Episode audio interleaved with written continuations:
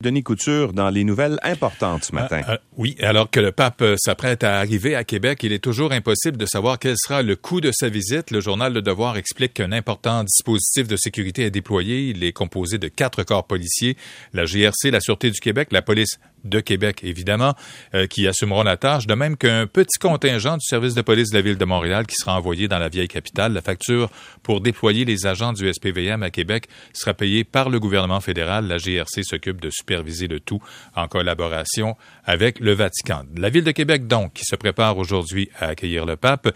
Une messe sera célébrée jeudi demain au sanctuaire national de Sainte-Anne-de-Beaupré. Parmi les nouveaux, euh, les nombreux invités présents, on retrouvera évidemment des survivants des pensionnats autochtones et leurs proches, mais aussi euh, plusieurs personnalités politiques et publiques. Le chef parlementaire de Québec solidaire, Gabriel Nadeau-Dubois, lui, a toutefois confirmé qu'il n'avait pas l'intention d'être présent.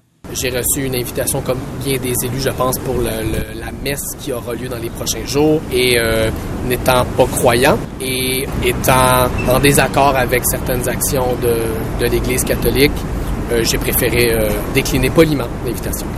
Et pour les gens qui seront là, la santé publique encourage fortement les milliers de personnes qui voudront assister au passage du pape à porter un masque.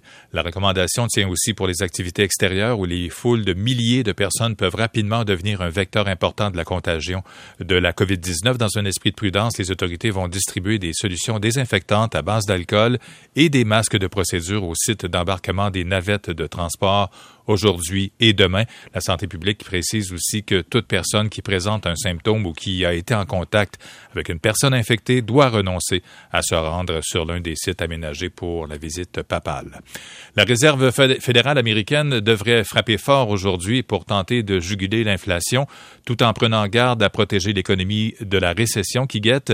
Le comité monétaire de la Banque centrale américaine devrait en effet annoncer une nouvelle forte hausse des taux directeurs et ce pour une quatrième fois de suite.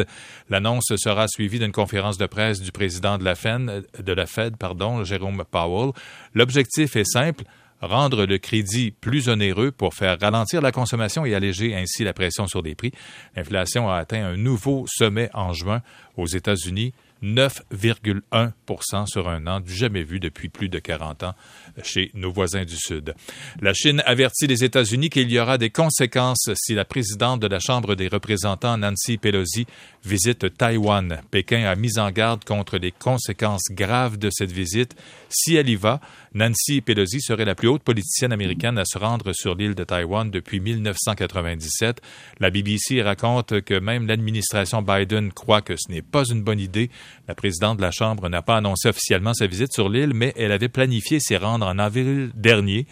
Un voyage qui a été remis après qu'elle ait contracté la COVID-19 et le président américain Joe Biden prévoit s'entretenir avec son homologue chinois Xi Jinping demain, selon l'agence Bloomberg. Et je termine avec le taux d'occupation des urgences parce ah qu'il est préoccupant ce matin, euh, surtout dans les Laurentides. 151% avec une occupation de l'urgence de l'hôpital de Saint-Eustache qui grimpe à 169% et à l'hôpital régional de Saint-Jérôme, 33 personnes sont sur une civière à l'urgence depuis plus de 24 heures, parmi elles 14 depuis plus de 48 heures. Et à Montréal, le taux d'occupation du CHUM ce matin est de 133